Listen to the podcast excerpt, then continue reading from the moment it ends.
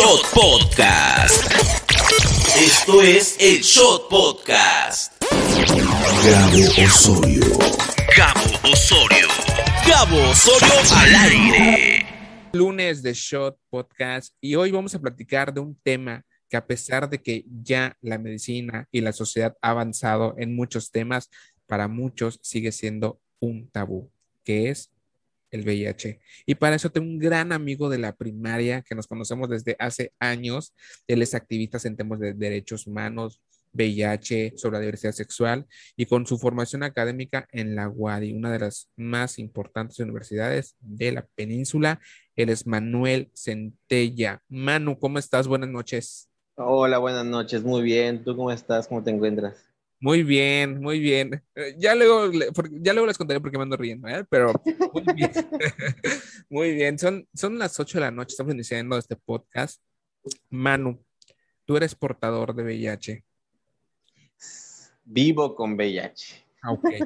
Portador, oye, es que platicaba contigo la otra vez y, y son muchas palabras que, que yo no tengo en mi diccionario, a pesar de ser del ambiente. Lo único que sé es que tengo que hacerme pruebas eh, periódicamente, ¿no? Entonces, hay muchas palabras nuevas para mí que tú me vas a ir enseñando durante el podcast.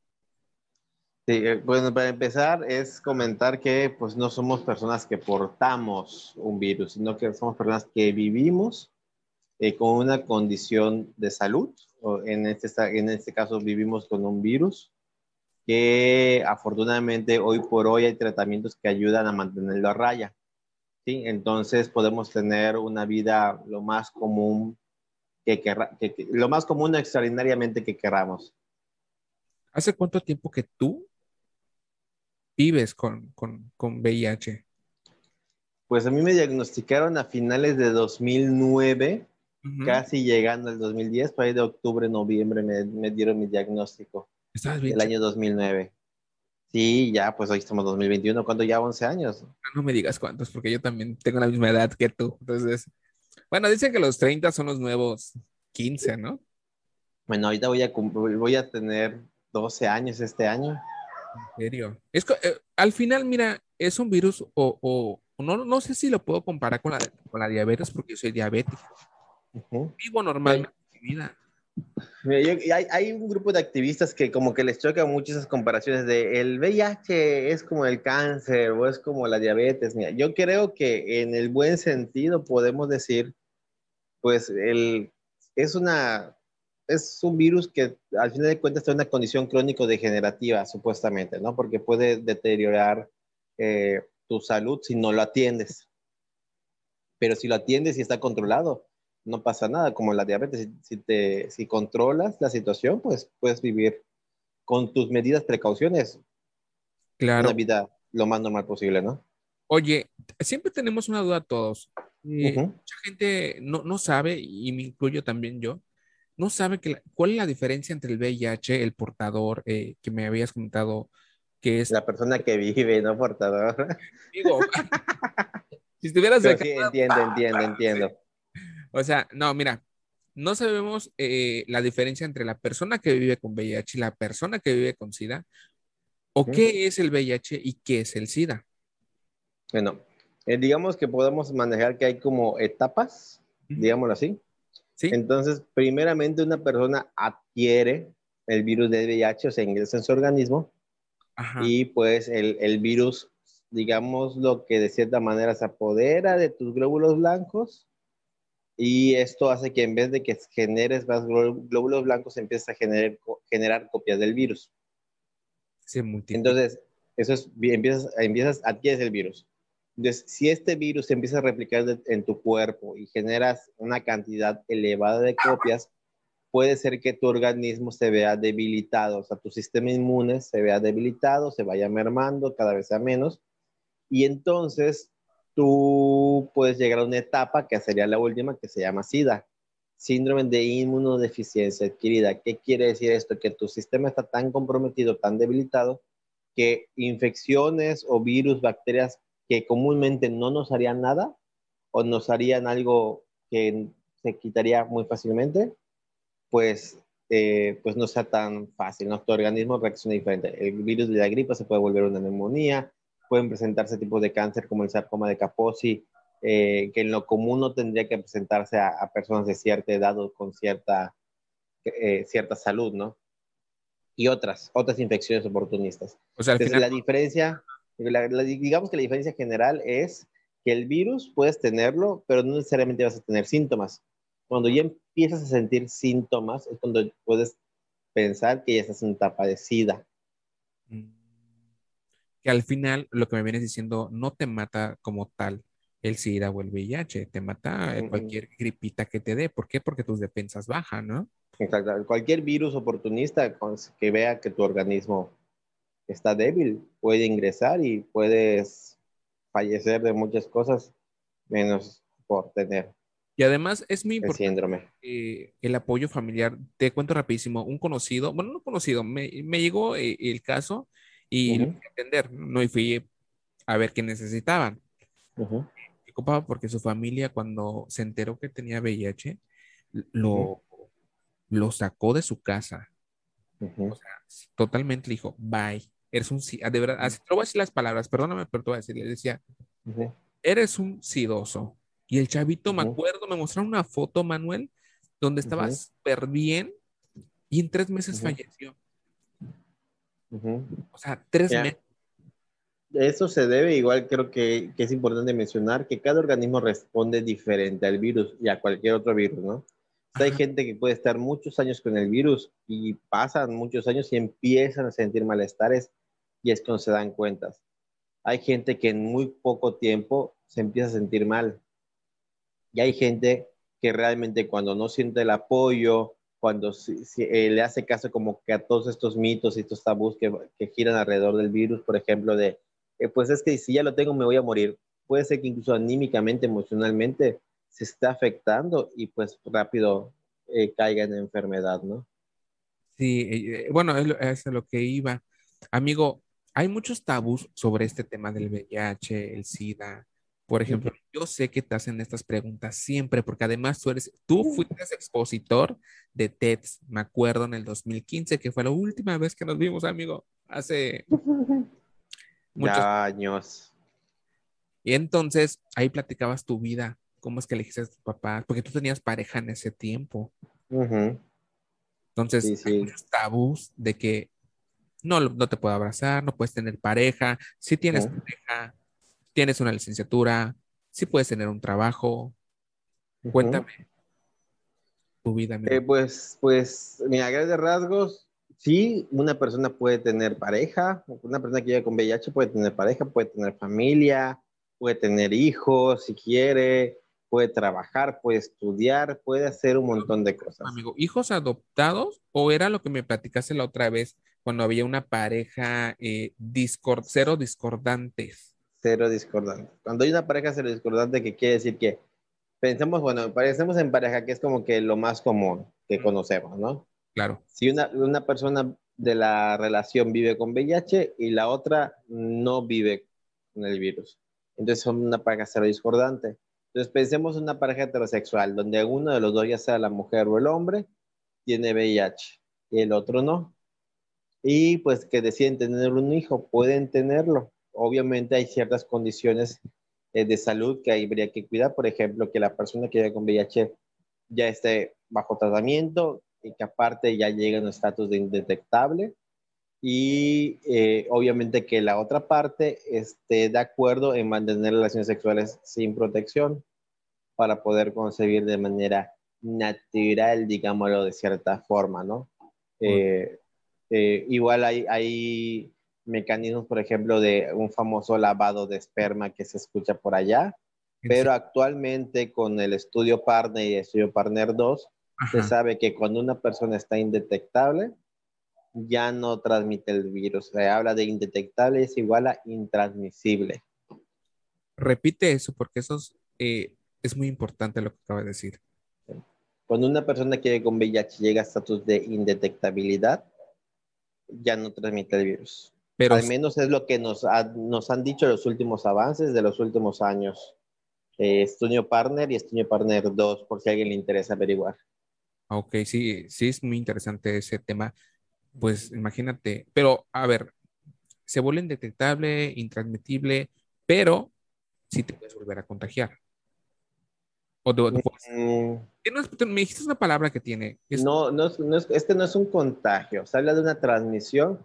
No, hay que aclarar algo. Ajá, por favor. La palabra contagio está epidemiológicamente hablando, está bien utilizada. De hecho, la palabra adecuada sería infección. Infección. Sin embargo, para reducir el estigma hacia las personas que vivimos con VIH, se recomiendan las palabras de transmisión y adquisición. O sea, puedes transmitir el virus o puedes adquirir el virus.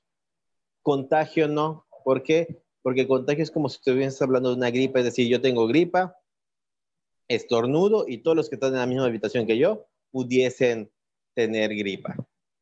Ah, mira, Eso es un contagio. ¿Cómo ha cambiado todo, eh? Porque antes de contagio, solo era la palabra contagio, es contagio. ¿Qué contagio va a ser? Ahora que es que es una transmisión. es, que justamente la palabra contagio como que alimenta muchos mitos, como por ejemplo el hecho de, ah, si estoy en la misma casa que una persona que vive con VIH, me puede, me puede contagiar, ¿no? O no puedo utilizar el mismo baño, o no puedo utilizar los mismos platos, que son parte de los mitos eh, que todavía, todavía algunas personas creen. No lo puedo abrazar, no lo puedo besar. ¿Por qué? Porque me va a contagiar. ¿Mm? Sí, cierto. Al final, sí es cierto, la palabra contagiar se escucha muy, este, muy fuerte, ¿no? es como, se entiende como que es muy fácil de adquirir y no es fácil. O sea, hay formas muy específicas para poder adquirir el virus. Ah, ok, ya, ya, ya te entendí esa parte, amigo. Oye, ¿tú tuviste pareja? ¿Cómo fue que se enteró tu mamá, tu papá? ¿Cómo, cómo o sea, cómo, porque muchas, muchas familias reaccionan diferente. Como te contaba lo de este chavito, que su familia fue así de que vete de la casa, no queremos saber de, de ti, para nosotros estás muerto totalmente. Pues mira, se los desearon y se les cumplió. Mira, a grandes rasgos, o sea, como para no, no, no ser como que muy larga la historia, en el, la plática TED como que lo detallo más, pero a mí me diagnostican, eh, se entera mi madre, incluso antes que yo. Eh, mi madre se entera, entonces me entero luego yo. Eh, desde el inicio me dijeron que tenía todo el apoyo, que íbamos a ver. Obviamente al inicio igual como que hubo ciertos mitos, por ejemplo en mi casa me decían, vamos a lavar la ropa aparte y esos son tus platos prácticamente. Hasta me compraron un jabón y una toalla solamente para mí, para que nos cuidemos. y de hecho me dijeron, no es porque tengamos miedo, pero es para protección. Obviamente conforme pasó el tiempo, yo solito les fui desmintiendo, sabes que esto no es así, no tengas miedo, no pasa nada, o sea, y todo con fundamento, ¿no? Me puedes eh, salvar de mano, no pasa nada. Ajá, o sea, sí, o sea, puedo utilizar el mismo jabón que tú, si siempre lo hemos hecho, o sea, en la misma casa. No, no, no, no por usar el mismo jabón, por ejemplo, eh, te va a suceder que vas a adquirir el virus. O no por usar el mismo baño, te va a pasar algo, ya sabes.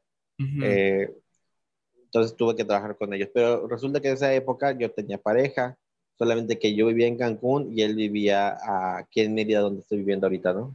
Ok, la O sea, los me, entero por ahí de octubre, noviembre, en diciembre viajo a Mérida, lo veo, le eh, pues quiero platicar con él en privado, no se puede, vamos a casa de sus padres, allá nos quedamos a dormir, y en medio de la noche, pues intenta, ya sabes, como que demostrarme el amor que me tenía, todo lo que me extrañaba, y pues yo lo rechazaba y lo rechazaba, y fue como de que, a ver, me acuerdo que prendió, se levantó, prendió la luz, se sentó en la máquina, ¿qué está pasando? Y pues se lo dije, o sea, ¿sabes qué? Pues pasa esto, me hice la prueba y salió reactivo. Eh, me acuerdo que en ese momento me besó y todo, y me dijo, ¿sabes qué? Eh, pues yo te amo, yo quiero seguir contigo, si tú quieres seguir conmigo, perfecto. Se hace la prueba a, las pocas semanas y me dice, ¿sabes qué? Va a salir reactivo. Y de él aprendí algo muy padre porque me dijo, yo no sé, esta es la primera, yo, fue la primera prueba que me hice, imagínate, fue la primera prueba que me hacía yo, y él me decía, era mayor que yo, yo ya me he hecho pruebas antes, pero ya tenía rato desde antes de que anduviera contigo que no me hacía una prueba. Entonces, no sé si yo te lo transmití o si tú me lo transmitiste y no es, no es buscar culpables. Claro. Y tiene razón, digo, de él aprendí eso y tiene razón, es, no, no, no, no es buscar culpables, sino es, si ya sé cuál es mi condición de salud, pues lo que toca es atenderme. O sea, ¿de qué me sirve buscar un culpable? Ya sabes. Además, es responsabilidad, eh, que en lo que me platicabas, ¿no? Es responsabilidad propia, responsabilidad mi cuerpo. Ahora sí que es mi cuerpo y yo decido qué hacer con él. Exactamente. Hay un concepto que se llama corresponsabilidad. Cuando yo mantengo relaciones sexuales con alguien, yo soy responsable de tener relaciones sexuales con esa persona y esa persona es responsable de tener relaciones sexuales conmigo. ¿A qué va con esto? O sea, si, si yo, si yo, lo, lo que platicábamos el otro día, ¿no? Sí, claro. Yo no, si yo veo a Gabriel y le digo, Gabriel, vamos a, a mantener, vamos a decirlo así, es un concepto mal utilizado, vamos a decir, vamos a tener relaciones sexuales. Claro. Y, y Gabriel me dice, va. Y yo le digo, perfecto, pero sin condón. Si Gabriel siempre usa condón, ¿por qué va a hacerlo conmigo diferente? ¿sí? Si Gabriel siempre se ha cuidado, porque va a hacerlo conmigo diferente? Y si Gabriel dice, pues, no voy a usar condón con Manuel, Gabriel es responsable de esa decisión, a menos que lo hayamos obligado, que, que lo haya amenazado con un arma, que, que, lo haya violado, allá no tomó una decisión. Que aparte cambiaría el concepto, ¿no? Ya sería una violación. Exactamente, exactamente. Pero si Gabriel por, decisión propia decidió tener relaciones sexuales conmigo que yo con VIH, lo sepa o no, sin condón, no es mi responsabilidad, es su responsabilidad porque él tomó esa decisión porque nadie lo obligó. Ok, además, ¿sabes que he visto? Que hay como que un pleito entre cuando vives con VIH, si tienes responsabilidad de decir a la persona con la que vas a estar si tienes VIH o no. Mm, pues mi va Sí, es una discusión fuerte y mi ahí va de la mano con esto que estoy diciendo y, y sí quiero que quede claro, o sea, no es como decir, yo voy a hablar de mi caso, no es decir, yo vivo con VIH, entonces lo que yo hago no haga con mi vida sexual, a quién le importa, no, no se trata de eso.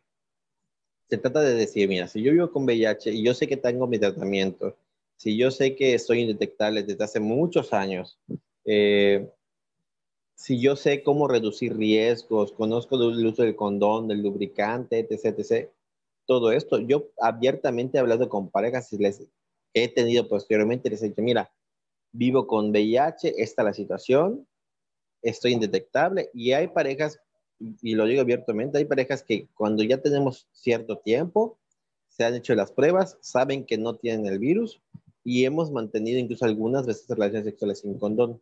Eso no quiere decir que lo esté invitando a que lo hagan todos. Al contrario, yo siempre lo he dicho, infórmate y decide. Lo digo, son parejas con las que he estado y que tiempo después que ya se hicieron pruebas, que saben su estatus, se ha dado que en alguna vez lo hemos hecho así, pero no es el común, ¿sí? Y repito, es una pareja que ya sabe mi estatus, o sea, no es alguien que, que ha estado conmigo dos años y que nunca supo que yo vivo con VIH, o sea, ya sabes es totalmente diferente. Tú eres transparente. Desde que me dijiste vivo con VIH, eres una persona responsable y transparente. Pero es que también no se lo digo a todos. Eso es importante. Por ejemplo, yo te lo estoy diciendo una pareja estable, pero he tenido parejas casuales. Y he tenido parejas casuales que incluso me doy cuenta que si tú no les dices ponte un condón, no lo hacen. Exactamente. Eh, y es cuando te das, es cuando uno dice, entonces, ¿por qué la responsabilidad tiene que quedar en nosotros que sabemos nuestro estatus, que nos cuidamos? Habrá, seguramente lo habrá, porque no, no, no podemos decir que todos somos perfectos. A lo mejor habrá alguien que sabe su estatus, que no tiene tratamiento y que seguirá teniendo relaciones sexuales sin condón. Pero no es la mayoría, no es lo común y creo que también es, es, es el buscar culpables nos quita la responsabilidad de nuestra vida sexual. Así es. Oye, vamos a, vamos a romper tabús en este momento. ¿Puedes, ¿Puedes, besar a alguien con VIH? Sí. Claro que sí. ¿Puedes tener trabajo teniendo VIH? Sí o no. Sí, claro que sí, sí. Mira, de hecho las leyes nos protegen eh, si alguien que vive con VIH, tiene, que está escuchando esto, tiene miedo que porque su trabajo, mira, en la ley dice que no te pueden despedir por tu condición de VIH y el tener VIH no te imposibilita a que hagas tus trabajos, ¿sí? Además, entonces, ¿ah? o sea, además creo que hay que no te obliga, ¿no? A tener este, a hacerte exámenes, porque sí he sabido en algunas empresas que te piden exámenes de salud, incluyendo la de VIH. Sí, es una práctica eh, que no debería hacerse. ¿Por qué? Porque realmente no sé, o sea, si tu trabajo no lo amerita, no tendría por qué. Ejemplo, si tú vas a trabajar con maquinaria pesada, tendrían que hacerte pruebas de, fuerza, pruebas físicas, pero no saber este, si tienes o no tienes VIH. O sea, el VIH no te imposibilitaría hacer ese trabajo. Oye, ahora, no, sé, ahora lo mejor, trabajo en el área de la salud, perfecto. A lo mejor pudiésemos pensar que porque trabajo en el área de salud, pudiese, pudiese, y tampoco lo es, relevante. ¿Por qué digo que no lo es? Porque, repito, el tener VIH no te imposibilita a ser enfermero, a ser médico, a operar, no te imposibilita nada de eso. Claro, siempre y cuando sea con, o sea, con protección. y, te y, sabes por qué te lo digo, porque justamente en el ejemplo del área de salud, en el, en el área de la salud hay protocolos que se tienen que llevar a cabo para protección tanto del médico, de la enfermera, de, de, la médico, ya sabes, como del paciente. Entonces, el que tenga o no tenga VIH, lo único que va a cambiar es que yo como personal de salud sepa la condición de salud de mi paciente pero no quiere decir que me voy a proteger el doble o el triple. No quiere decir que voy a usar doble guante. O sea, usando un guante me voy a proteger igual sabiéndolo que no sabiéndolo. Ok, amigo. Y aparte, para ya cerrar este tema, el tabú más importante que existe, ¿cuál crees que sea? Que, bueno, para mí, y creo que estamos de acuerdo, que el tabú más, más feo, para mí es más feo, que piensen que solo los gays se pueden contagiar. Pueden adquirir el virus. Una plana de, adquirir, adquirir, adquirir. Por Mira, a esto eh, hay que entender que por la historia del virus, por cómo se dio, en los inicios, en los 80, se hablaba del cáncer rosa. ¿Por qué? Porque, entre comillas, se detectaba que solo le daba a hombres homosexuales, no le daba a mujeres, no le daba a personas heterosexuales, hablando de hombres y mujeres. De hecho, si tenías VIH era porque de, de cajón te encasillaban como gay. O sea, no, no eras bisexual, no, eras gay.